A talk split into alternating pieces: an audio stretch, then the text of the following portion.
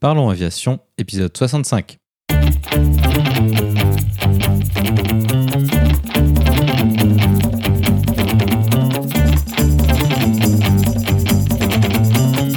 Parlons Aviation, le podcast où on parle de tout ce qui vole.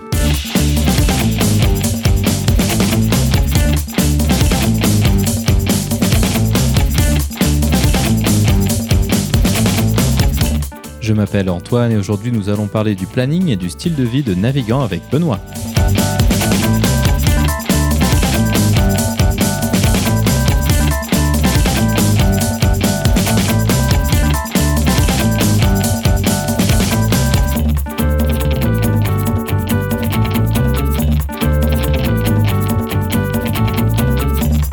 Nous proposerons également la vidéo de la semaine.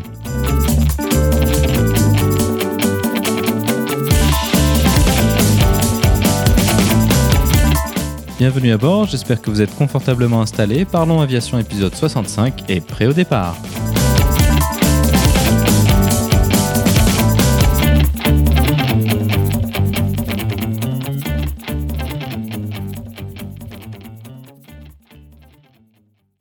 Bonjour et bienvenue dans le 65e épisode de ce podcast. Cette semaine, Benoît est de retour.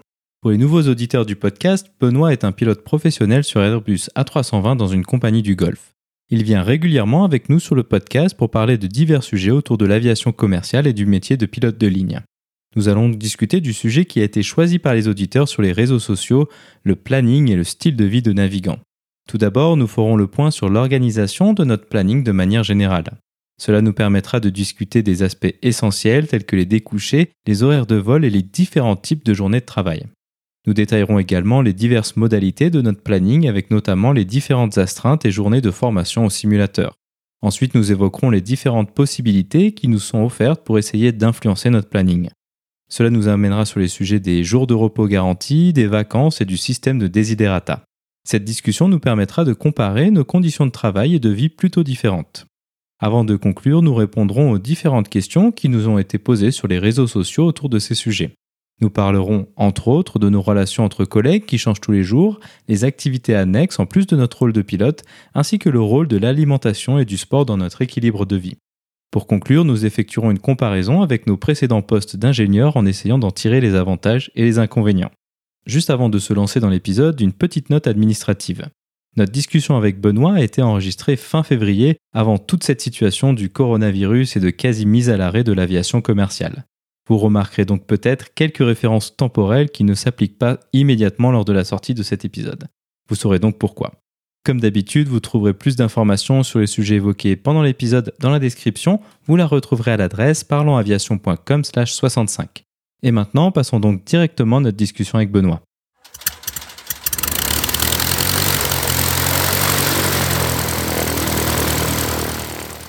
Bonjour Benoît et bienvenue à nouveau sur euh, Parlons Aviation. Donc maintenant, tu es un, invité récurrent sur le podcast et puis euh, aujourd'hui, on a à nouveau un nouveau sujet à, parler avec, euh, avec les auditeurs.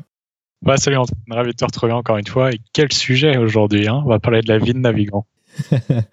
Effectivement, donc c'est donc c'était une proposition de, de sujet qu'on avait un peu discuté entre nous. Puis ensuite, on avait fait un sondage sur les réseaux sociaux pour savoir ce que les gens voulait euh, entendre sur le podcast. Et puis donc il y avait le choix entre ce sujet du, style de vie ou un sujet qui aurait été euh, beaucoup plus technique euh, sur le, crash de l'Air France 447. Et puis ce, sujet a largement remporté les sondages. Donc aujourd'hui, on va se lancer sur un sujet sur la vie de pilote. Alors évidemment, c'est un sujet qui est très large, donc on va essayer de se concentrer plutôt sur l'aspect planning, emploi du temps et les implications que tout ça, ça a dans notre vie.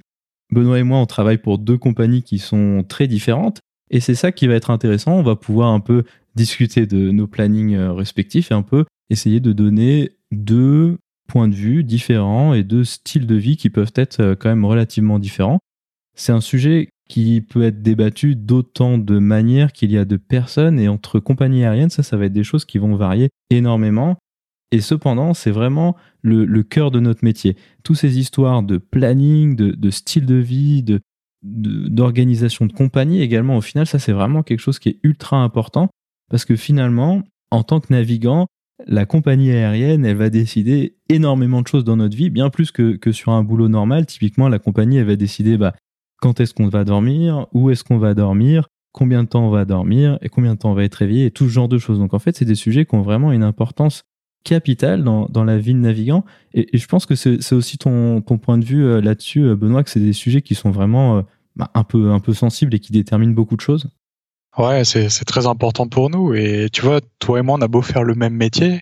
Au final, nos, nos, choix de vie, et, enfin, ce sont même pas nos choix de vie, c'est la manière dont on vit notre métier est totalement différente. Nos temps de repos sont différents, les, types de vols qu'on opère sont différents. Et au final, euh, quand on est pilote, on, on regarde, on regarde les autres compagnies, comment ça marche, et on se dit, OK, quel est le type de planning, quel est le type de vie qui me plairait tout en faisant ce métier? Exactement, souvent, d'un point de vue un peu extérieur, en général, quand on parle de notre métier avec les autres gens, c'est vraiment pas un sujet qui, qui revient dans, dans les conversations rapidement. En général, ah, souvent, ça va être Ah, tu veux plutôt faire de, de l'Airbus A320 ou du Boeing 737 ou du 777 ou ce genre de choses. Alors qu'au final, la machine, ça a une importance assez relative, bien que souvent la machine, elle va, déterminer le, planning et le type de vol qu'on va faire. Ça, c'est ces sujets de planning, c'est vraiment ultra important. Et puis, je me souviens une fois sur Internet, j'avais vu une vidéo un peu euh, romancée qui disait, euh, je crois que c'était du Concorde, de trucs comme ça, et qui disait ah si les murs du, cockpit ils pouvaient parler euh, comme s'ils avaient des belles histoires à raconter alors franchement si les murs du cockpit ils pouvaient parler je pense qu'ils parleraient de leur planning comme on, va le faire aujourd'hui je sais pas ce que tu en penses je pense que c'est vraiment le, sujet le plus commun entre collègues quoi Ouais, ouais, ouais. Et même quand on est en vol, hein, en général, c'est le la conversation euh, numéro une. c'est et, toi, ton planning ce mois-ci? Effectivement, voilà, c'est vraiment euh, au niveau social, c'est pas mal parce que c'est toujours un, sujet de discussion où, tout le monde arrive à, discuter euh, pendant une heure ou deux euh, facilement. Une fois plus, c'est quelque chose de très subjectif, donc on va essayer de présenter notre point de vue là-dessus en fonction de notre environnement de travail et donc en fonction de la compagnie, on peut il peut y avoir des, très très grandes différences et donc tout ce qui va avec tout ça. Donc c'est important à, garder en tête que c'est un sujet qui est vraiment entièrement, totalement subjectif la première chose qu'on peut commencer par discuter, c'est un peu d'essayer de dire à quoi ressemble une journée de vol, même si souvent bah, ça va pas être juste une journée, ça risque d'être couplé. Alors moi je peux commencer euh, dans mon cas. Moi dans ma compagnie, l'avantage énorme qu'on a, et ça c'est vraiment quelque chose de ultra déterminant dans, dans mon mode de vie aujourd'hui et un peu celui de ma famille également, c'est que tous les soirs, je rentre à la maison. Et ça c'est un avantage assez euh, conséquent L'inconvénient de ça, ça va être plutôt que euh, du coup, ben, on va pouvoir enchaîner les, journées. Et bon, voilà, il y a des gens qui préfèrent euh, d'une manière ou d'une autre. Mais du coup, pour moi, en général, une journée de vol, il y a deux, deux principales manières de, de, les voir. Il y a ce qu'on appelle euh, le taux. Donc le taux, c'est très tôt. Alors il y en a qui sont plus lève-tôt que d'autres, moi plutôt pas tellement. donc ça va être des journées de vol qui vont commencer entre 5 et 6 heures du matin et euh, donc, euh, en saison basse, ça commence plutôt vers 5h30, 6h, voire 6h30. Et euh, l'été, alors ça commence quasiment systématiquement entre 5h et 5h30. Et ça, c'est des heures pas, enfin, c'est des heures à laquelle on doit être au boulot. Et du coup, le temps de, bah, de se préparer de ça, ça nous fait lever vraiment très tôt. Et puis ça, c'est, ça, c'est, c'est pas évident. Et sinon, il y a l'autre chose qu'on appelle, nous, le, tard. Ça va être des journées qui vont commencer entre 11h et 18h, mais qui vont finir plus tard. Alors en général, euh, au plus tôt à 21h30, puis en général à 23h. Donc il y a un peu euh, ces deux euh, journées de vol typiques. Et du coup, toi, Benoît, ça fonctionne comment? Parce qu'il me semble que toi, tu, fais pas mal de, de découchés. Ouais, alors moi, la règle, c'est qu'il n'y a pas de règle. Si ce n'est qu'en général, mes journées sont en général très longues. Contrairement à toi, j'ai pas tôt ou tard. pour moi, ça peut être n'importe quand. J'ai beaucoup de vols de nuit. Dans ma compagnie, on vole beaucoup de nuit. Quand je dis voler de nuit, ça veut dire que je dois me présenter au travail à 1h du matin et parfois rentrer à midi euh, le lendemain. Et on peut enchaîner jusqu'à maximum de trois vols de nuit d'affilée. Euh, donc ça, c'est la partie un peu dure. Après, on a, comme tu dis, on a pas mal de découchés, nous, sur notre réseau à 320, donc un découché ou un layover, pour l'anglicisme. Euh, c'est, euh, on va voler euh, peut-être 4-5 heures de vol on va arriver à destination, on va rester sur place entre 22 heures et 28 heures en général. Puis on va revenir à, la maison. Et ça, des, découchés, j'en ai environ entre 2 et 6 par mois, on va dire. Donc ça, c'est très intéressant, ces vols de nuit. Moi, ça, c'est quelque chose que je connais pas. De base, ça me donne pas particulièrement envie comme ça, mais bon, pourquoi pas. Et donc, si j'ai bien compris, ça veut dire que supposons que tu, fasses un vol de, je sais pas, 5-6 heures, ça commence à être la limite du 3-20. Donc, si tu pars à 1 heure du matin et que tu arrives à 8 heures du matin, heure du départ, donc ça veut dire qu'ensuite, tu as grosso modo toute la journée suivante, plus un petit bout de la, nuit suivante avant de repartir. C'est ça l'idée?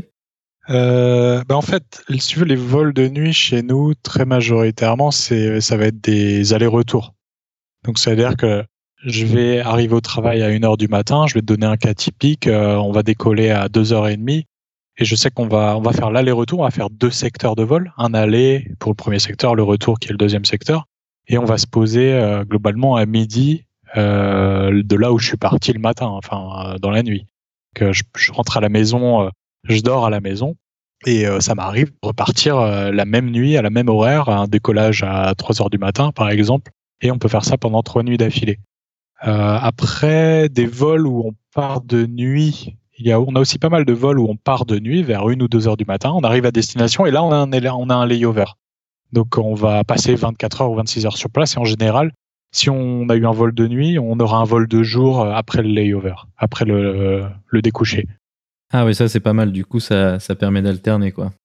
Alors ça c'est vrai que trois jours de vol de nuit, enfin du coup c'est pas vraiment des jours, trois rotations de, de vol de nuit d'affilée, je pense c'est quand même assez euh, assez crevant. Je sais pas comment comment est-ce que toi tu gères ce genre de choses? Parce que moi je connais vraiment pas du tout ce, genre de, de vol. Ouais, c'est ce qui est très très dur. C'est vrai que nous quand on voit arriver euh, trois vols de nuit d'affilée dans notre planning, euh, on sait que ça va être assez difficile à gérer. Euh, normalement, c'est normalement on a, parmi ces trois vols, on a on aura un vol assez court, un petit ce qu'on appelle un petit turnaround, euh, on va dire euh, une heure et demie, deux heures de vol maximum et retour parmi ces trois vols de nuit. Mais c'est vrai que c'est assez délicat à gérer et pendant cette période-là, pour moi, c'est impossible d'avoir une une nuit de sommeil complète. Par exemple, c'est impossible de dormir 8 heures d'affilée.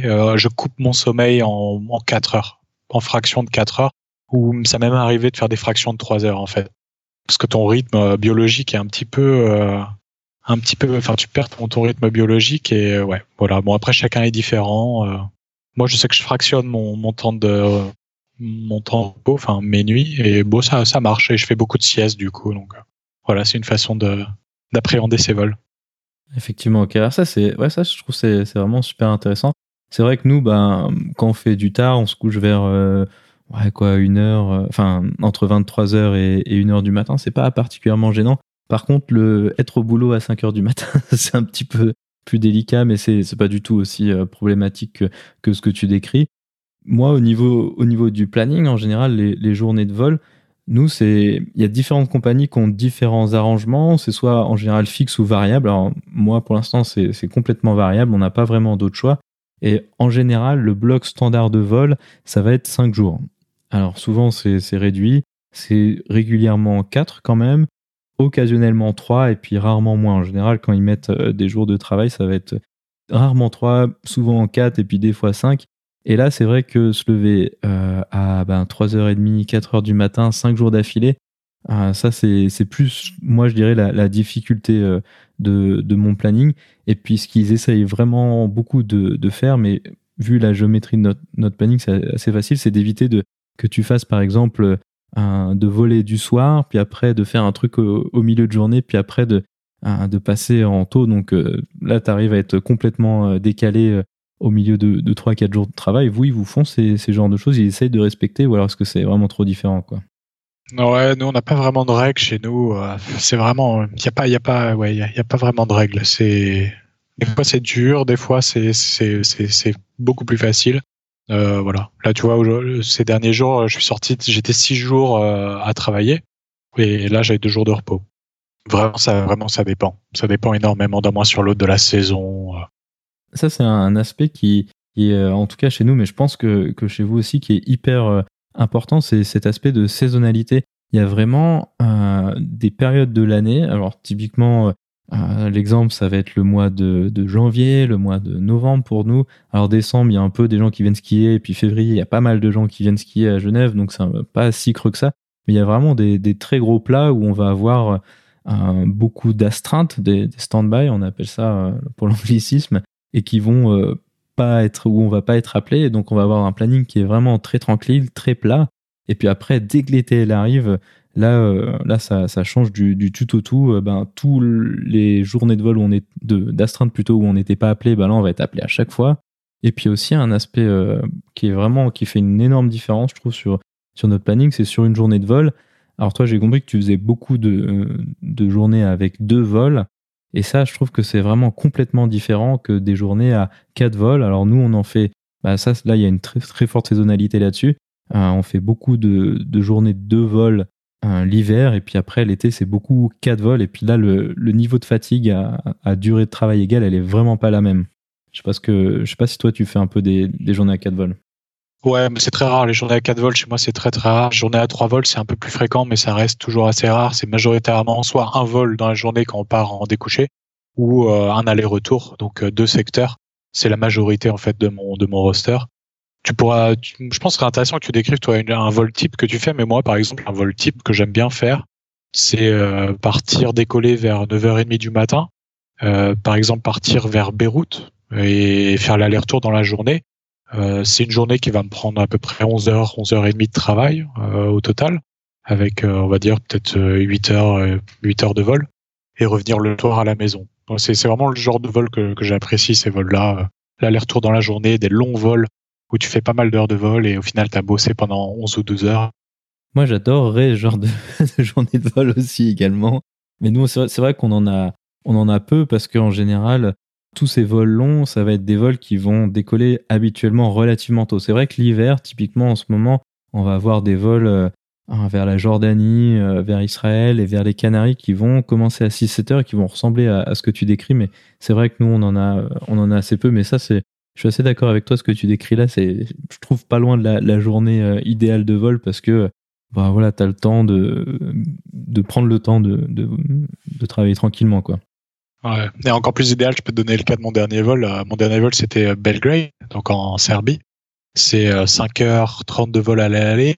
Donc on fait 5h30 de vol à l'aller en se levant assez tôt le matin. On reste 24 heures sur place et on fait le, le vol retour, vol de jour, euh, 5 heures de vol et j'arrive le soir à la maison. Alors ça, pour moi, c'est vraiment les découchés qui sont vraiment vraiment bien, quoi. ah, effectivement, ça c'est pas mal. Nous, comme on n'a pas assez découché, alors on n'a pas vraiment possibilité d'avoir ce genre de vol. Mais euh, ouais, le truc idéal pour nous, c'est quelque chose qui vont, qui vont tomber aussi un aller-retour en milieu de journée euh, où on doit y être pour, par exemple, à 8h30 le matin, puis euh, on va faire un aller-retour Bordeaux. Et, alors ça, c'est royal, mais mais il y en a vraiment peu. J'en ai parlé un peu tout à l'heure. Donc ça, c'est des journées de vol. Donc sur notre planning, en général, quand on reçoit le planning, on va avoir marqué ben, tel vol. Et on va peut avoir en tout cas d'autres journées de vol qui sont euh, les astreintes, les stand-by. Et ça, alors, chacun a un peu une différente appréciation de, ce type de journée de, travail ou d'astreinte. Moi, honnêtement, c'est vraiment pas quelque chose qui, me plaît beaucoup parce que du coup, un vol planifié, ben, c'est assez tranquille. Tu prévois ton planning, tu peux prévoir ta journée, alors que sur une astreinte, bah, potentiellement, soit euh, ils appellent pas, ce qui est un peu le cas le plus optimal, soit ils appellent et puis là c'est un peu euh, tout et n'importe quoi. Et typiquement euh, une astreinte nous elle va durer 8 heures. Elle commence soit entre 2h30 euh, du matin et puis la dernière elle est à 18h quelque chose comme ça. Et donc là sur 8 heures ils peuvent appeler à la dernière minute et puis te faire partir sur un, truc à 10 heures de, vol enfin 10 heures de travail plutôt et ça Ouais, c'est souvent s'il y a des problèmes comme bah, avec des tempêtes, tel que ce qui s'est passé cet hiver. Alors là, euh, si tu es d'astreinte ce jour-là, c'est sûr que tu es appelé pour quelque chose. Puis souvent, c'est c'est des vols euh, pour aller chercher un avion quelque part ou des plans un peu un peu douteux où tu vas faire euh, beaucoup de temps de travail et puis peu de vols et puis souvent dans des circonstances un peu un peu plus incertaines disons que, que des vols normaux. Vous vous avez ce genre de genre d'astreinte? Ouais, les stand-by, les astreintes, j'en ai trois par mois. J'ai en fait j'ai un bloc de trois jours par mois globalement qui peuvent être des astreintes de jour ou de nuit, d'amplitude 10 heures en général. Pour moi, les, les, astreintes de jour sont assez faciles à gérer. Euh, bon, ben voilà, tu, tu restes à la maison, tu restes joignable, donc t'évites de, de partir à droite, à gauche.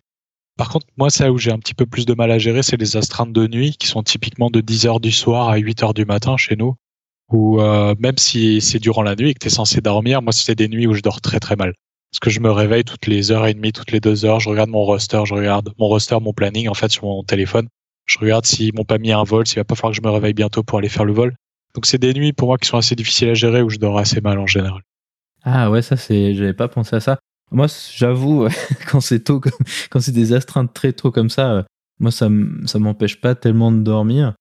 Mais l'avantage, par contre, de ces astreintes qui commencent à peut-être à 2h30 du matin, c'est nous, typiquement, je pense que c'est pareil pour vous, si, si t'appelles pas, alors ben, euh, tu te réveilles à 7-8 heures le matin et puis euh, quasiment l'astreinte, elle, est déjà finie. Puis après, tu as, ta journée de libre. Donc ça, c'est, je pense, c'est un peu euh, l'avantage de, de la chose. Je sais pas si vous, vous avez ce genre de choses aussi. Ah bah ouais, si tu arrives à faire ton astreinte de nuit et que tu arrives à dormir toute la nuit et tu te lèves comme une fleur au petit matin, tu dis ah bah ça y est, j'ai j'ai travaillé et ouais, c'est sûr que ce serait idéal quoi. Bah, tu vois là, mes prochains enfin prochains vols en fait, en fait c'est du stand-by là, c'est des 10 heures du soir, 8 heures du matin que j'ai. Donc on va, voir, on va voir comment ça va se passer. Et ce qui est intéressant, juste pour la petite histoire, euh, nous par exemple euh, les stand-by, chez nous par exemple, ils sont pas rémunérés. Ça fait partie de notre boulot. Donc on est rémunéré qu'à partir du moment où on va on va les voler dans ce cas-là. Je pense que c'est un arrangement euh, assez assez classique. Ouais, nous aussi. Bon, on a le, le salaire normal, puis on n'a pas des, de, de primes de vol quand, quand on vole pas. Donc ça, c'est c'est assez assez classique. Aussi, un aspect très important de, de ces astreintes, c'est la durée à partir de laquelle tu dois être euh, en vol. Euh, ou en tout cas à l'aéroport. Euh, et puis ça, il y a différents arrangements en fonction des compagnies. Et ça, c'est aussi un paramètre qui est vraiment très très important parce que ça va déterminer le rayon en kilomètres, et, enfin en temps, donc en kilomètres, au-delà duquel on peut habiter autour de l'aéroport. Et je sais que dans, ma compagnie, typiquement, il y a des gens qui habitent très loin de l'aéroport. Et donc, au début de leur astreinte, ils vont se réveiller se, se laver et se commencer à se préparer, puis après aller plus ou moins se recoucher en uniforme parce qu'ils habitent tellement loin que s'ils sont appelés et qu'ils sont pas prêts, bah alors ils n'arriveront pas à aller à l'aéroport. Et ça, alors ça, je, je dois dire que c'est quelque chose que moi je comprends vraiment pas. Et alors que bon, nous on a 90 minutes, donc une heure et demie. Et euh, pour moi, une heure et demie, euh, c'est même presque un peu trop, je trouve. Vous, c'est combien de, minutes? Alors nous, c'est 1h15, si je dis pas de bêtises, 1h15, ouais. Et euh, tu vois, pour la petite histoire, moi j'habite à 45 minutes de, de l'aéroport. Donc ça veut dire que à partir du moment où ils m'appellent, j'ai au minimum, enfin j'ai 30 minutes pour me préparer quoi. En général, ils m'appelleront avant. En général, s'ils savent, ils t'appellent, enfin ils vont t'envoyer un message ou euh, ils vont t'envoyer un message où ils vont updater ton ton planning sur euh, sur internet. Donc si jamais tu traînes sur ton planning, tu peux voir que tu vas avoir un vol dans 3 heures. Mais si t'as pas vérifié ton planning, ils vont t'appeler 1h15 avant et euh, du coup, ouais, ça me laisse que 30 minutes pour me préparer et aller à l'aéroport. Bon, 30 minutes, si tu as un peu prévu le coup, euh, moi je trouve que 30 minutes c'est juste, euh, juste bien, mais s'ils appellent tout pile poil une heure et demie, ça je trouve c'est pas mal, mais souvent ils vont avoir tendance à appeler bah, peut-être deux heures avant, et là clairement, moi je me lève en général 1h10 avant, et donc ça c'est 50 minutes de, sommeil de perdu, et puis à ces heures-là, ça fait une, sacrée différence. Donc ouais, moi, je dois dire que ces, astreintes, c'est, c'est pas vraiment mon, mon, ma journée de travail favorite, je dois dire. Ouais, du, du coup, euh, petite question, est-ce que ils t'appellent souvent? Tu, dirais euh, sur toutes les astreintes que tu fais, euh, genre 50% de tes astreintes t'es appelé, ou est-ce que tu dirais que c'est moins que ça alors ça, c'est, une excellente question parce que je trouve que c'est probablement le paramètre qui va influer le plus sur, sur le niveau de fatigue à une période donnée. Quoi. Moi, en tout cas, s'il m'appelle sur 0% des astreintes, alors mon niveau de fatigue, il va être plutôt faible et je vais être vraiment frais sur les jours où, je vais voler. Alors que s'ils appellent 100% des astreintes, là, ça, la fatigue, elle va commencer à s'accumuler euh, un peu plus sur le long terme. Alors, ça, c'est ultra saisonnier, en tout cas chez nous. Je dirais que là, sur les trois derniers mois, ils m'ont appelé deux fois sur 16 astreintes, je crois. Donc, très peu et, j'ai apprécié. Mais euh, par contre, euh, l'été, euh, c'est vraiment le ratio est presque inversé quoi. Ça dépend un petit peu de, si les astreintes elles sont en semaine ou le week-end. Alors ça, c'est clair que le week-end, en week-end de vacances scolaires, l'été, alors là, ça va sauter quasiment à chaque fois. On va se faire appeler à chaque fois, alors que en semaine, peut-être ouais, il y a peut-être une chance sur deux, et puis le week-end, il y a peut-être une chance sur dix de ne pas être appelé. Euh, c'est à peu près le, ratio. Je sais pas si vous, c'est le même genre de choses. Bah, c'est assez peu fréquent. Je me fais, c'est assez rare qu'ils m'appellent. Par contre, ce qu'ils font, c'est qu'ils vont changer mon planning en avance, plusieurs jours en avance. C'est avec des jours où j'étais prévu en stand-by, euh, une semaine avant, trois, quatre jours avant, ils vont commencer à le changer pour des vols. Voilà, ça c'est ce qu'ils font en fait assez régulièrement. Ce que je trouve en fait mieux. Ouais, pareil. Nous aussi, c'est vrai que en général, l'été, ça change plutôt euh, comme ce que tu décris. Puis l'hiver, c'est plus ils nous appellent parce que c'est un peu plus de, la dernière minute. Et c'est sûr que d'avoir, euh, si ce n'est que 3-4 jours de, notification, c'est, je trouve que c'est déjà pas mal. Un autre type d'astreinte, celui-là encore moins rigolo. Alors ça, je sais pas si vous avez, mais nous, on l'a pas par défaut sur notre planning. C'est ce qu'ils appellent le Airport Standby, Airport Duty. Donc ça veut dire que c'est euh, une astreinte, mais au lieu d'être chez toi à dormir ou faire ce que tu veux, alors tu es obligé d'aller à l'aéroport et comme ça, ils peuvent t'appeler là, et puis là, tu as un quart d'heure pour, euh, pour être à l'avion. Et ça, nous, on n'en a pas par défaut. Par contre, ce qu'ils peuvent faire et ce qu'ils aiment bien faire, surtout les week-ends et surtout l'été, euh, sur une astreinte standard, ils t'appellent et puis tu dois aller passer 6 heures à l'aéroport pour attendre peut-être éventuellement euh, un vol. Ça, vous avez ce genre de choses?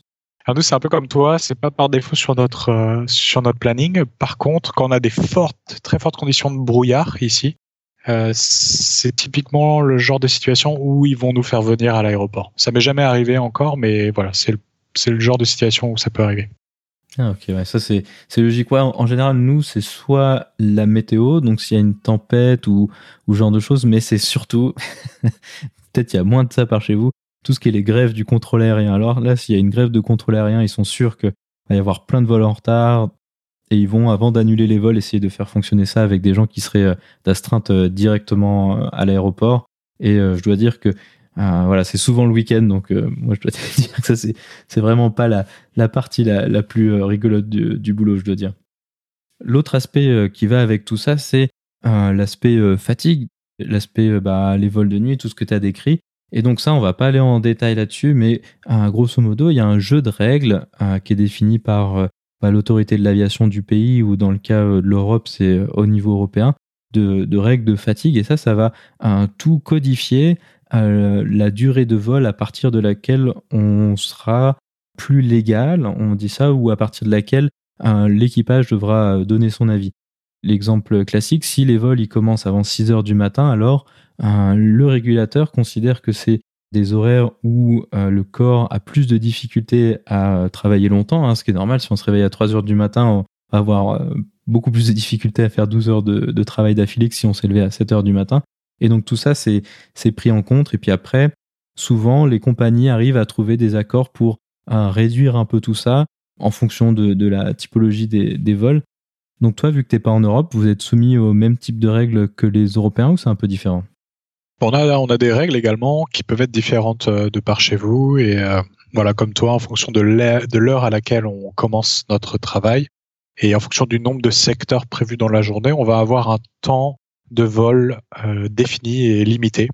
globalement, pour donner une ordre d'idée, chez nous, ça va être entre 10h15 quand on va vraiment avoir deux secteurs et qu'on se lève en pleine nuit jusqu'à 13 euh, heures de vol, une journée, pardon, jusqu'à une journée de 13 heures maximum, euh, si on se lève euh, voilà, à une heure normale. L'autre aspect qui peut se rajouter par-dessus tout ça, parce que ça, ça va être le planning, donc ça, ça va être ce qu'on va savoir en avance. Après, il peut y avoir pas mal d'autres choses un peu imprévues. C'est typiquement bah, si la journée, il y a des problèmes techniques, des grèves du contrôle aérien, par exemple, ou, ou genre de choses. Est-ce que toi, ça t'arrive souvent de, rester coincé à cause d'un problème de, limite de, temps de travail ou est-ce que c'est assez rare? C'est assez rare et on a une certaine flexibilité, c'est-à-dire que euh, chez nous, on appelle ça under discretion, c'est-à-dire que même si on arrive en butée horaire, le capitaine a la possibilité d'étendre cette durée maximum de travail euh, dans une limite de deux heures et voilà, ça par contre c'est quelque chose que j'utilise assez régulièrement quand même. Hein. C'est-à-dire que ouais, ça, si on a des gros retards pour des raisons un peu un, un peu spéciales et que forcément on veut, faut qu'on rentre, on veut rentrer à la maison, peu importe, le, voilà, on va, on va peut-être faire une heure en plus ou ouais, en général c'est une heure, pas une heure en plus. Alors effectivement, c'est ce sujet euh, là où je voulais en venir. Donc cette, cette notion de discrétion, ça veut dire qu'il y a une limite initiale, disons, et puis en plus, après, elle peut être repoussée jusqu'à deux heures. Mais ce qu'il faut se rendre compte, c'est que, donc tout à l'heure, tu donnais l'exemple d'une journée de 13 heures de travail. Alors certes, tu t'es levé à une heure à peu près convenable, donc tu as pu commencer à 6 heures du matin, mais euh, de faire 15 heures de, travail d'affilée, c'est quand même quelque chose qui devient assez un peu anodin. Et puis après, ça, ça dépend beaucoup des, circonstances euh, de, chaque journée de vol. Mais nous, euh, l'été, si on commence à être à 13 heures de vol, ça veut dire qu'il y a déjà eu pas mal de problèmes et souvent les gens sont un peu réticents pour d'excellentes raisons, hein, parce que 13 heures de travail, c'est déjà, c'est déjà pas mal d'aller jusqu'à 14 et, et, voire même 15. Donc nous, c'est vraiment très rare qu'on se retrouve face à ça. Et en général, c'est ouais, que ça a été vraiment l'énorme bazar, euh, comme, comme ça arrive une fois assez rarement, je dois dire. Ouais, ouais. on en reparlera tout à l'heure, mais c'est vrai que le fait qu'on fasse des longues journées, moi, c'est ce que j'apprécie dans notre métier. C'est-à-dire qu'un métier de bureau où tu, découperais tes journées en 7 heures, nous, on peut faire l'équivalent des fois de deux journées de bureau en une journée. Et c'est ça, moi, que, j'apprécie d'un côté. Donc, euh, bon, voilà. Ça, c'est sûr que, c'est une particularité de, ce boulot. Et c'est vrai qu'évidemment, il n'y a, y a, pas de magie. Si on fait une, journée de, de, 15, de 15 heures ou même au-delà de, de 13 heures, alors après, le repos qui va, euh, suivre va devoir être étendu. Du coup, c'est aussi euh, le régulateur a pris en compte cet aspect-là. Mais euh, voilà, des fois, quand c'est vraiment le bazar l'été, comme ça allait de temps en temps en Europe, ça commence à, devenir un peu complexe. Et le pire dans tout ça, c'est surtout que ça génère de l'incertitude euh, du, planning. Et donc, le problème, c'est si tu es à, une destination et que tu décides que ben, ça suffit, l'équipage ne souhaite pas continuer, après, ben, tu es coincé à la destination. Et puis, bah, si c'est une destination, par exemple, le cas est assez typique des îles grecques où il n'y a pas euh, des milliers et des milliers d'hôtels, après, euh, tout ce qui se passe derrière devient assez vite compliqué. Et puis là, bah, la, vie à la maison, elle continue. Et, souvent, c'est peut-être un, peu plus complexe à gérer, surtout euh, avec les enfants. Quoi. Et j'aimerais apporter une petite euh, remarque à tous tes auditeurs, Antoine, qui est très important. Quand on parle d'une journée complète euh, de 12 heures, de 13 heures, on parle pas de 13 heures de vol, hein, qu'on soit bien clair. On parle de, vraiment de la journée de 13, de 13 heures qui, est, qui comprend des heures de vol, mais aussi beaucoup de temps au sol. Par exemple, on arrive au, au travail en général entre une heure et une heure et demie avant le décollage de l'avion. Donc c'est déjà une heure, une heure et demie passée au sol. Entre deux vols, on va passer peut-être une heure au sol également. Voilà, donc il y a, voilà, sur une journée de 13 heures, il y a des heures de vol, mais il y a aussi beaucoup de, temps au sol. Et puis, euh, je sais pas ce que tu en penses, mais euh, souvent, ces temps passés au sol, c'est plus fatigant que le, vol en, lui-même parce que une fois qu'on est en vol, en général, euh, on, sait faire, on, pilote l'avion, on gère les aspects météo, tout ça. Je trouve que ça se passe relativement bien, mais dès que tu es au sol, il y a une quantité d'intervenants pas possible qui sont autour de l'avion et une quantité de problèmes qui peuvent se produire qui sont juste énormes. Donc, je sais pas si c'est aussi ton, ton, ressenti que souvent, euh, quand c'est un peu le bazar comme ça, une fois que tu es en l'air, tu es quand même euh, un peu euh, soulagé. Ouais, ouais, c'est sûr. Bon, après, nous, on a, on a quand même des, parfois des rotations qui sont assez longues où on va rester trois heures au sol. Donc, en restant trois heures, voire même des fois quatre heures au sol, euh, tu as le temps quand même de te reposer, tu vois, de prendre ton repas, etc. Mais si c'est des temps au sol qui sont d'une heure, une heure et demie, comme tu le dis, ça peut être très vite le bazar. Je me souviens récemment, par exemple, j'ai euh, le dispatcher qui est en charge de l'avion une fois qu'il est au sol, qui est venu nous voir, et il fait mais on a perdu 40 passagers dans le terminal, on ne sait pas où ils sont. donc là, tu, donc là, tu commences à réfléchir et à te dire bon, euh, ouais, ben on n'y peut pas grand chose. Qu'est-ce que qu'est-ce qui va se passer, quoi, tu vois Donc oui, comme tu dis, ça peut être vite fatigant d'essayer de trouver des solutions, etc. Ouais, ça peut être fatigant. Ça, c'est intéressant les, les temps entre vols. Toi, ce que tu décris, euh, nous, c'est, on a pratiquement jamais ça. Nous, c'est 35-40 minutes. Donc ça va assez vite, mais euh, moi je trouve que c'est plutôt un avantage, quoi, parce que ben, on fait ce qu'il y a à faire, euh, il désembarque, il rembarque les passagers, puis en général ça se passe bien.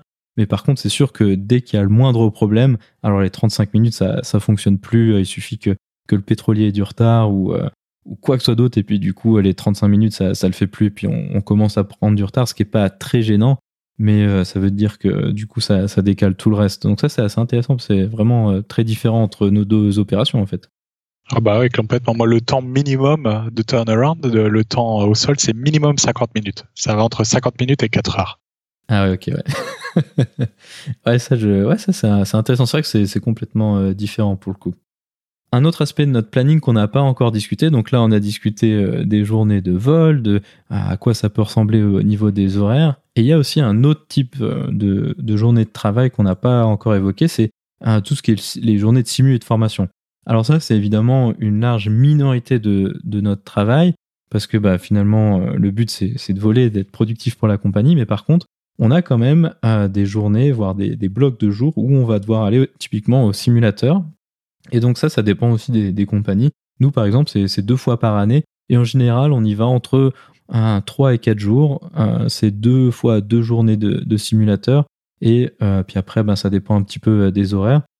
En fait, ça, c'est des, des, journées où une, de simulateur, donc ça dure 4 heures en général, avec une heure avant, une heure après.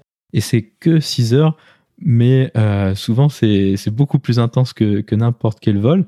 Après, chacun a un peu son, sa différente euh, appréciation, disons, du, du simu, mais euh, ça reste quand même quelque chose de d'assez euh, intéressant. Moi, je suis assez content d'y aller, je dois dire. Mais par contre, au bout de 4 heures dans le simu, je, pense que la plupart des gens sont complètement rincés. Je sais pas ce que tu en penses. Ouais, ouais, ouais. Bah, nous, c'est pareil. Hein. C'est deux fois par an, c'est deux fois deux jours. Enfin, c'est deux jours tous les six mois, donc quatre jours au total. Et c'est une phase qui est stressante.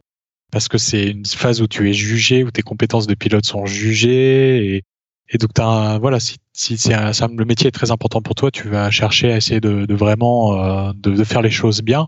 Et moi, je sais que je sais qu'avant ces simulateurs, j'ai une phase de préparation à la maison qui me demande beaucoup de temps. Je prépare énormément. Euh, et j'ai aussi euh, du travail en fait qui nous est donné avant d'arriver au simulateur. On a du travail qui nous est donné à faire avant nos sessions et qui demande au final pas mal de travail. Et j'aime bien euh, Ouais, j'aime bien avoir deux trois jours de, repos à la maison pour préparer ces sessions là, quoi. Ah ok, ça c'est intéressant. C'est vrai que nous on prépare toujours les simus. Alors simulateur, le, le contenu de ça, on, on, pourrait faire un épisode entier là-dessus, mais en général, il y a une partie euh, qui est relativement bien définie, qu'on sait ce qui va se passer. Donc ça, ça demande un peu de, se remettre en, tête toutes ces choses. C'est des choses qu'on doit savoir faire n'importe quand, mais euh, si on révise pas au moment du simulateur, alors il y, aura peu d'autres occasions. Mais euh, après le, stress, c'est vrai que euh, à chaque fois qu'on va au simulateur, hein, notre licence est, en jeu, mais quand même, de manière générale, euh, au bout de quelques simus, normalement, l'incertitude, elle est plus trop importante. Je sais pas ce que tu en penses. Ouais, je suis pas totalement d'accord avec toi parce que nous ils sont très créatifs hein, sur les sur les scénarios. euh, donc euh, donc des fois on des fois c'est ouais c'est vraiment très fatigant et ils arrivent à te mettre dans des situations assez stressantes. Donc moi je trouve c'est des, des périodes euh, dans notre métier qui sont voilà qui sont qui sont pas simples à gérer. Il faut faut être en forme, faut être en forme le jour du simulateur et voilà, il faut vraiment performer. Donc c'est c'est des journées pas simples. Je dirais que c'est pas ce que je préfère dans notre métier. Moi je dois dire je suis, je suis toujours euh, assez content d'y aller, mais je peux comprendre euh, je peux comprendre les gens à qui ça ça plaît un peu moins facilement même. En plus de ces événements de, de simulateurs biannuels, en général, on a quelques journées euh, plus tranquilles où il va y avoir des, révisions des systèmes de la cabine, des révisions de tout ce qui est euh, premier secours, équipement de, secours et, et, genre de choses. Et ça, en général, c'est plus tranquille et c'est fait euh, souvent avec les personnels de, cabine. Ça, change un peu du simulateur où là, c'est plutôt très sérieux et puis très cadré, alors que là, en général, ces journées-là, c'est quand même plus tranquille. Je pense que vous avez le même genre de choses. Ouais, c'est pareil. Des, pas mal de ce qu'on appelle des CBT, des cours euh, sur Internet, en fait, qu'on doit faire, et ouais, ce genre de choses. Donc voilà, je pense qu'on a donné un aperçu euh, relativement global de à quoi ça ressemble les journées, quel est l'impact, comment on, gère cet aspect-là. Si on peut déjà faire une première, un premier euh, résumé de, de tout ça, c'est vrai que c'est un boulot où les choses sont, les horaires sont, sont très irréguliers par rapport à un, à un boulot de, de bureau mais quand même, il y a quand même une certaine régularité euh, dans tout ça. C'est-à-dire que on arrive à, se connaître soi-même et à, connaître un peu de manière plus ou moins précise notre, planning pour savoir que on arrive à, un peu s'habituer à, ce fonctionnement. Et puis, je trouve que globalement, ça, ça fonctionne euh, vraiment bien. Et puis après, il y a la saisonnalité euh, qui, qui est à gérer aussi. Ça aussi, ça s'apprend avec les, avec les années. Puis au final, comme tu disais, c'est vrai que les horaires irréguliers, ça a quand même beaucoup d'avantages qu'on n'a pas aussi discuté. Typiquement, bah, si euh, pour nous, une journée qui se commence tôt, elle peut finir à, à 10h midi, et puis bah, après, ça laisse toute une après-midi avec laquelle ben, je peux faire autre chose, passer du temps avec ma fille, et ça, c'est quand même un avantage qui est, qui est juste extraordinaire. Et puis, euh, d'autant plus, s'il y a besoin d'aller euh, à la banque ou à la poste qui sont ouverts que quand les autres gens y travaillent, là, c'est vraiment un, avantage énorme. Et puis, ça permet aussi de pouvoir se reposer. Ouais, ce qui, et puis aussi ce qu'il faut, je pense, garder en tête, et je pense pas que tu vas me contredire, c'est que c'est un métier où, en temps total travaillé, au final, on, on fait moins que beaucoup, beaucoup de professions. Hein. Euh, je dirais que moi, mon, mon temps moyen de vol par mois, on parle d'heures de vol, là, ça va être aux environs de 70 heures de vol. Peut-être euh, au, au, total, en temps de travail effectif, ça va peut-être être 140, 150. Enfin non, moins que ça au final, peut-être 120 heures en temps de travail effectif. Voilà, fait des journées quand même. Enfin, on travaille, je dirais, un petit peu moins que la majorité des professions. Donc ça nous laisse forcément des temps de repos intéressants et le fait qu'on fasse des journées de travail qui sont assez longues, bah, ça nous laisse d'autant plus de journées de repos à d'autres moments du, mois. Ouais, ça c'est clair. Ça c'est juste euh, évidemment ce que ce que tu dis, euh, parce que ça on, a beaucoup parlé de en fait de la typologie des journées de travail, mais un peu moins des jours de congé. Par exemple, bah, quand on travaille dans, un bureau, le euh, repos bah, c'est le week-end quoi, et c'est toujours deux jours, alors que le bloc de jours de repos de base il est de trois, et puis une fois par mois on est obligé d'avoir quatre jours de, repos d'affilée. Et ça c'est vrai que c'est super cool parce que euh, bah, 4 jours, ça, permet vraiment de, faire une grande pause, éventuellement d'aller se faire un petit week-end quelque part si ça tombe bien. Et ça, c'est, vraiment un énorme avantage, je trouve, d'avoir ces, blocs de, de 4, 3-4 jours de, de repos. Euh, c'est quand même vraiment top, je trouve. Ouais, ouais.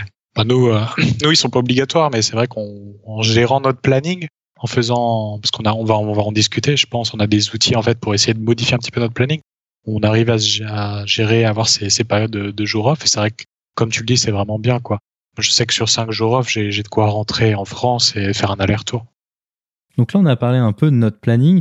Et donc la difficulté un peu euh, de tout ça, c'est que comme c'est irrégulier, ça a tendance à être plutôt imprévisible. Néanmoins, ce que font les, euh, les compagnies aériennes, c'est qu'ils vont vont essayer de nous donner plusieurs outils et moyens pour pouvoir influencer notre planning et, mettre des, des préférences. Peut-être le critère le, le plus euh, important à ce niveau-là, c'est combien de temps en avance dans notre planning, parce qu'évidemment, c'est clair que plus on l'a en avance, plus on va pouvoir euh, voir en avance. Nous, par exemple, on l'a le 17 du, du, mois avant. Donc, ça veut dire, par exemple, pour le 17 mars, je vais l'avoir pour tout le mois d'avril. Et ça, c'est, c'est plutôt pas mal parce que ça laisse entre deux semaines et un mois et demi pour, euh, pour planifier. Et, ça, c'est pas mal. Vous, ça, ça fonctionne comment? Ben nous, c'est en train de s'améliorer, mais jusqu'à encore récemment, c'était un des gros aspects négatifs euh, de là où je travaille. C'est-à-dire qu'on pouvait avoir le planning aux environs entre le 22 et le 26 pour le mois suivant. Donc ça laisse une semaine pour euh, pour, pour préparer les rendez-vous ou les choses à faire du mois suivant. Donc ça c'était un petit peu compliqué, mais là ça ça s'améliore et petit à petit on se dirige vers une date du 20 pour le mois suivant. L'autre aspect aussi qui, permet d'aider, c'est qu'en général, les compagnies mettent en place des, systèmes. Alors en français, ils appellent ça les desiderata, et puis en anglais, on appelle ça le bidding. Alors chez nous, euh, c'est un système, donc évidemment, c'est pas parce qu'on demande qu'on l'a, mais on peut euh, émettre des, préférences qui sont en général souvent traitées par euh, ordre d'ancienneté dans, dans, la position. Donc il y a une liste pour les euh, copilotes sur 320, une liste pour les commandants sur 320 par exemple. Moi, c'est un peu le, système de, la liste au Père Noël. Donc, moi, je dis ben, tout ce que je voudrais. Après, chacun a un peu sa stratégie. On essaye de trouver les choses qui fonctionnent le mieux pour nous. Par exemple, ben, quelqu'un qui a des, euh, enfants comme moi, ben, moi j'essaie d'avoir euh, les week-ends et puis en général ça fonctionne pas trop mal et, euh, je demande aussi, comme tu disais, ces, ces longs vols de, de, milieu de journée. Puis ils, essayent en tout cas d'essayer d'un peu d'adapter notre planning et puis, puis comme ça on arrive à avoir un peu de contrôle. Alors évidemment c'est c'est au bon vouloir des, contraintes du planning, mais ça, fonctionne en général plutôt pas trop mal et ça c'est vraiment cool. Vous, vous avez ce genre de choses également? Ouais, c'est pareil. Alors, euh, chaque compagnie a son, son, propre, son propre outil. Hein. Enfin, il y a quelques grands outils euh, qui sont utilisés par les compagnies aériennes, mais au final, tout le monde n'utilise pas le même. Euh, moi, comment ça se passe? Tous les mois, en fait, j'ai une liste de 10 choix qui est disponible. Et euh, libre à moi de mettre ce que je veux dans ces 10 choix. Donc, des demandes de jour off, des demandes de, de certains vols, des certains découchés, des certaines destinations. Euh, voilà, donc, donc je fais un petit peu ce que je veux. Euh, j'utilise en général, j'utilise un peu tout. Je fais des demandes de jours off en fin de mois et début de mois pour essayer de me gérer des, des périodes de jours off de 5 jours à peu près, 4-5 jours. Je fais des demandes de destination assez sympas. J'aime beaucoup demander, par exemple, euh, en ce moment, j'aime bien demander euh, Belgrade, en, Belgrade, en Serbie. Des fois, les Seychelles, voilà, des, destinations un petit peu sympas, des découches un peu sympas. Et aussi des vols, euh, les, comme toi, c'est les longs vols de journée qui permettent de faire beaucoup d'heures euh, dans une journée. Et du coup, ça fait une journée de travail assez effectif, enfin, comment dire, assez efficace plutôt. Donc euh, ouais, voilà, c'est voilà, 10 choix par mois qui permettent d'essayer de d'adapter mon roster à, ce que j'aime faire, sachant que j'ai des amis qui eux font des choses totalement différentes, qui demandent tous les week-ends, par exemple. Voilà, on peut faire beaucoup de choses. Ouais, ça c'est vrai que c'est pas mal ces systèmes parce que ça permet à chacun de, de demander ce qu'il veut et c'est vrai que bah, en général avec euh, les enfants et l'école et, ce genre de choses, bah là les, week-ends c'est souvent un critère euh, qui est, assez important, mais c'est vrai que chacun a un peu sa, stratégie. Nous en plus de ça, on a un système qui est qui est vraiment ça c'est vraiment un super système moi je trouve. le problème de ces systèmes de, de c'est que c'est d'un mois sur l'autre. Et puis, il y a beaucoup d'occasions dans la vie où quelqu'un dit Ah, je me marie tel week-end, est-ce que tu peux être là? Et souvent, si tu leur dis Bah, attends deux semaines avant que je te dise, les gens, ça coince un peu. Et donc, nous, on a un système qui est un système de jours de repos garanti. Donc, a, c'est juste un bête calendrier. Puis, c'est premier arrivé, premier servi. Les gens, ils peuvent cliquer les, jours qu'ils veulent. Et puis, automatiquement, on a la réponse tout de suite de savoir si on peut être de repos de ce week-end-là et tout. Et ça, moi, je trouve que c'est vraiment un outil euh, vraiment super que nous, on a et qui permet de, bah, planifier à l'avance, d'avoir la possibilité d'organiser des mariages ou des réunions de famille euh, qui, se planifient longtemps à l'avance. Et ça, je trouve que ça, c'est vraiment top, quoi. Ouais, ça, t'as beaucoup de chance, hein, parce que c'est vrai que, tu vois, moi, dans mon cas, je, peux rien planifier à l'avance. Je suis jamais sûr euh, d'être là pour des événements, euh, pour des événements euh, comme ça. En final, je suis obligé d'attendre la fin du mois pour savoir si je serai là ou pas. Après, on va en parler des vacances, mais nous, typiquement, euh, les, demandes de vacances, ça se fait au mois de septembre pour toute l'année suivante. Donc, euh, si en septembre, t'es pas au courant, euh, t'as pas une idée très claire des mariages, des choses qui vont avoir lieu l'année suivante, bah du coup, après, c'est très très difficile d'obtenir les jours pour ces pour ces pour ces occasions-là. Et donc ça, c'est ce qui fait, je pense, notre métier assez compliqué dans ce sens-là. En tout cas, moi de mon côté, c'est d'être là pour les gens qui comptent pour moi et pour les occasions qui sont importantes ça, c'est vrai que c'est un énorme avantage et ça, euh, je me rends bien compte après. Là, les vacances, je sais qu'il y a, d'autres compagnies qui, fonctionnent euh, comme la tienne. Nous, on a, ils ont un système qui est, je trouve, assez intelligent où sur les, les ce qu'ils appellent le high season, donc grosso modo, c'est les vacances scolaires. Alors, bah, comme euh, il y a la France, le canton de Genève, le canton de Vaud, un peu tout ce monde-là, c'est un peu, ces périodes sont relativement larges, mais grosso modo, sur les périodes de vacances scolaires, il faut demander 9 mois à l'avance ce qui est très bien bah, parce que les gens ils doivent prendre des, réservations euh, pour ces périodes où c'est très coûteux, bah, comme ça ça évite euh, de prendre les dernières minutes. Et puis en dehors de ça, il faut demander 4 euh, mois à l'avance pour avoir une réponse 3 mois à l'avance. Ou alors on peut demander même plus tard et puis c'est la sortie du planning. Et ça, ça c'est vrai que ça, ça fonctionne assez bien. Après, moi, je ne demande pas encore trop trop les vacances scolaires, mais c'est un, un, système qui est, qui est assez intelligent, je trouve.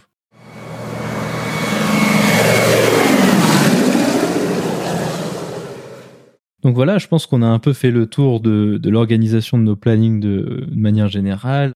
Maintenant, vu que j'avais posé la question sur les réseaux sociaux aux, auditeurs, j'avais demandé aux auditeurs de proposer leurs idées de questions et on a eu euh, quelques réponses. Euh, notamment Guillaume qui nous a fait euh, toute une très longue liste de questions qui étaient vraiment toutes très bonnes. Néanmoins, on n'aura pas le temps de, tout traiter. Donc, ce que je te propose, Benoît, ce qu'on fasse, c'est qu'on traite quelques questions qui ont été mises sur les réseaux sociaux, qui je pense valent vraiment le, coup d'être traitées. La première question de Guillaume qu'on va traiter, c'était il demandait quel loisir a-t-on pour demander à être affecté sur certains vols ou à voler avec certains collègues? Alors, donc ça, ça rentre assez bien dans le système de bidding de desiderata qu'on a décrit parmi euh, les nombreuses choses qu'on peut demander, on peut demander euh, soit je veux faire ben, un tel vol n'importe quand dans le mois, soit on peut dire bah, typiquement, je sais pas s'il y a de la famille sur un vol, on dit tel euh, aller-retour hors libre, un tel jour je voudrais le faire. Et puis après, le système de, bidding, il donne ou pas. Et donc ça, c'est une des manières de pouvoir voler, d'essayer de prendre certains vols.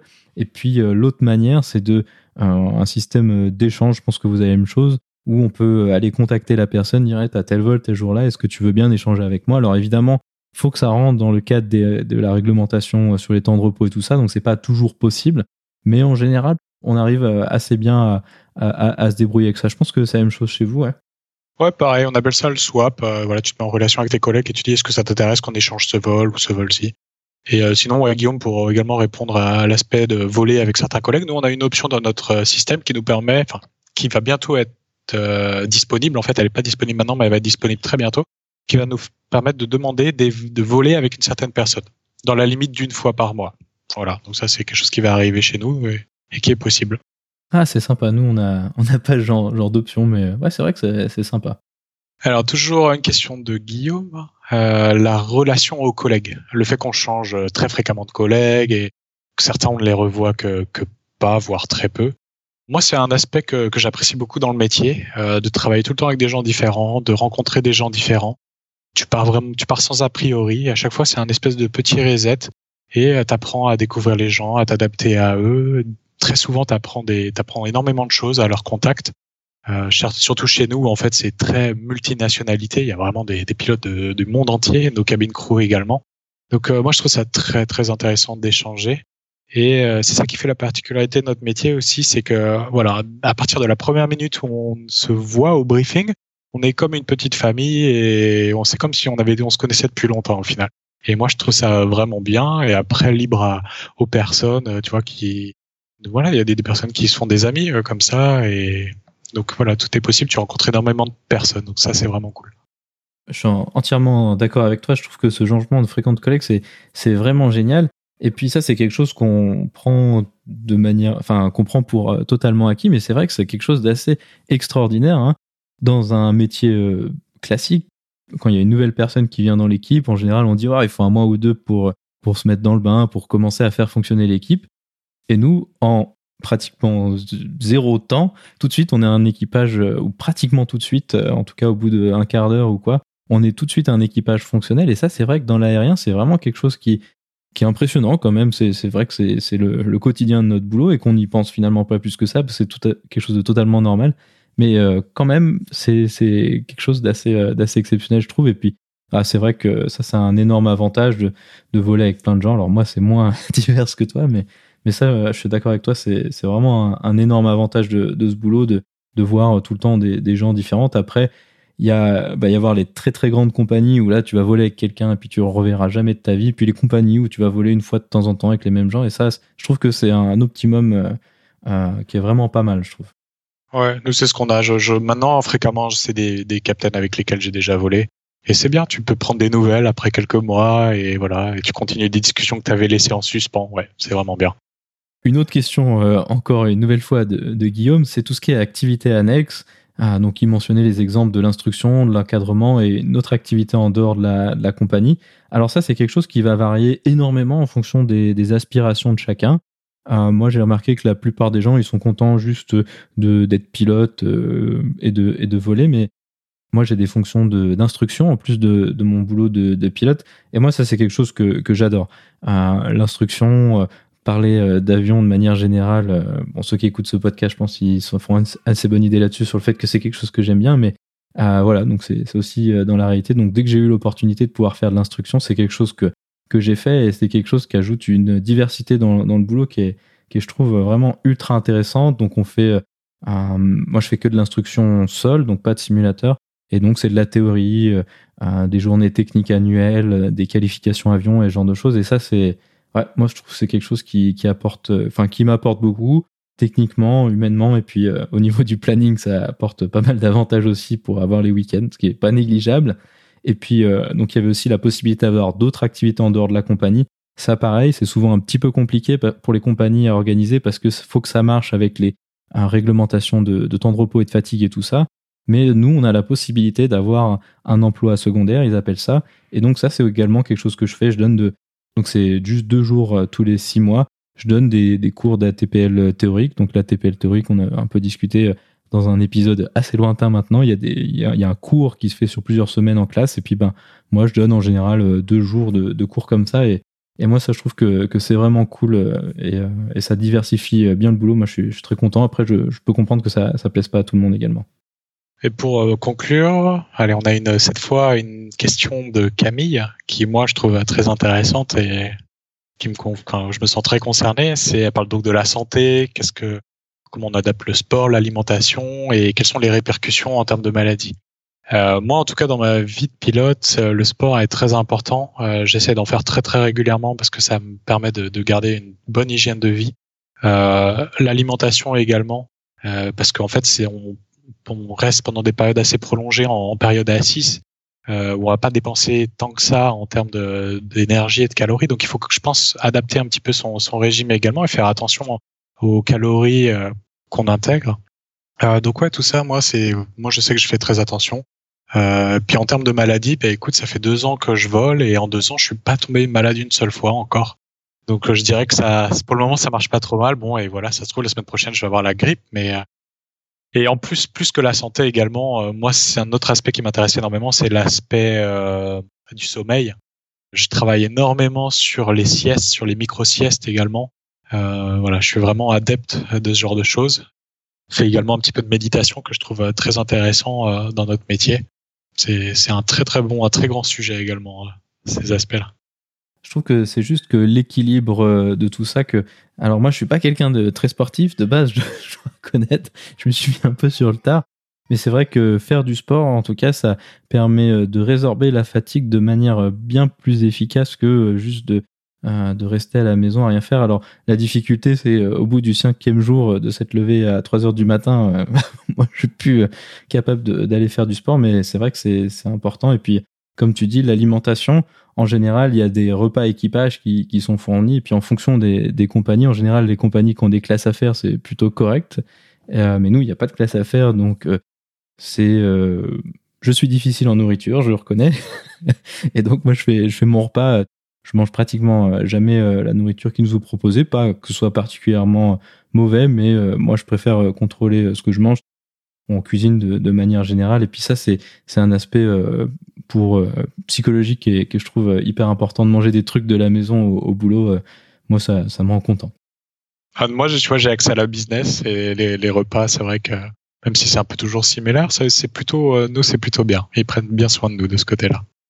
Dirigeons-nous vers la conclusion. Donc, on a un peu parlé de plein d'aspects euh, différents. Évidemment, c'est un, euh, dans une discussion qui dure un peu moins d'une heure, c'est juste un aperçu un peu succinct de, tout ça. ce qui est clair, c'est que c'est des sujets qui sont vraiment très importants dans notre métier. Et puis tout ça, ça détermine beaucoup de, choses de notre mode de vie, comme on l'a décrit mais néanmoins, on va pas pouvoir euh, s'empêcher de refaire euh, un autre parallèle avec le boulot d'ingénieur. Et moi, je dois dire qu'avec ces horaires certes irréguliers, j'y trouve beaucoup plus euh, mon compte que qu'un boulot d'ingénieur. Que c'est vrai que bah, les astreintes, moi, c'est pas quelque chose qui que j'apprécie beaucoup. Mais je dois dire que quand elles sont pas déclenchées et que quand il y en a une dizaine qui sont pas déclenchées, alors ça donne un temps libre extraordinaire qui me permet entre autres de faire ce podcast que euh, clairement avec un boulot d'ingénieur, j'aurais jamais eu le temps pour euh, m'occuper de faire tout ce podcast. Et là, avec le, métier pilote, euh, ça, passe sans, trop de difficultés. Donc, de manière générale, c'est un mode d'apprentissage.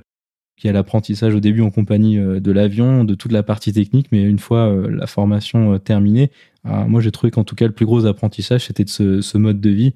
Et, moi je dois dire que, que je, suis très content du, du change par rapport au, métier de bureau. Euh, là, ça change tout le temps. Des fois, c'est le matin, des fois, c'est le soir. Et, et euh, ça, je trouve, c'est, c'est vraiment top. Quoi.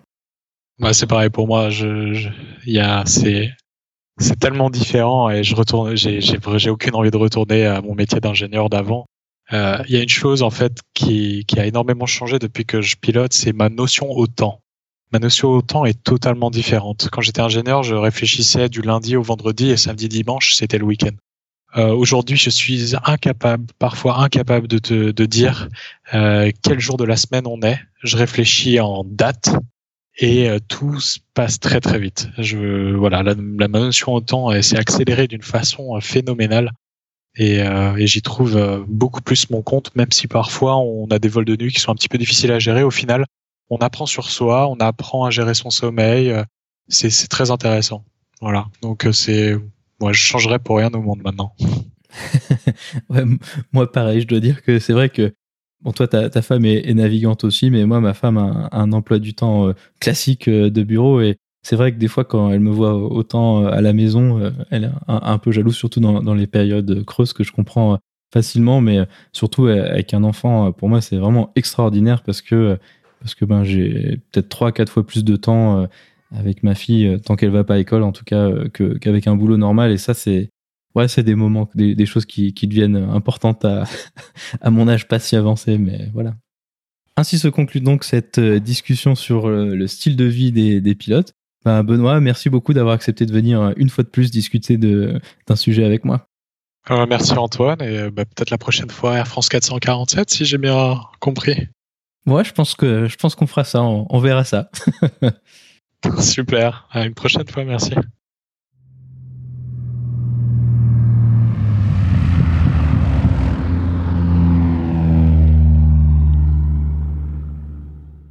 La vidéo de la semaine est une vidéo humoristique proposée par la chaîne YouTube Balrock 12. Il s'agit d'une vidéo d'animation de figurines Lego qui essaye de proposer une vision plutôt satirique de la vie de pilote de ligne. Pour illustrer notre discussion avec Benoît, j'ai choisi la seconde vidéo de la série, mais les trois autres valent le détour également. Elle présente un aperçu de la vie de navigant avec notamment la question des vacances, des désidératas et de la vie en escale lors des découchés. Vous trouverez le lien vers la vidéo dans la description ou en allant sur le lien parlonsaviation.com slash vidéo 65 sans accent sur le E de vidéo.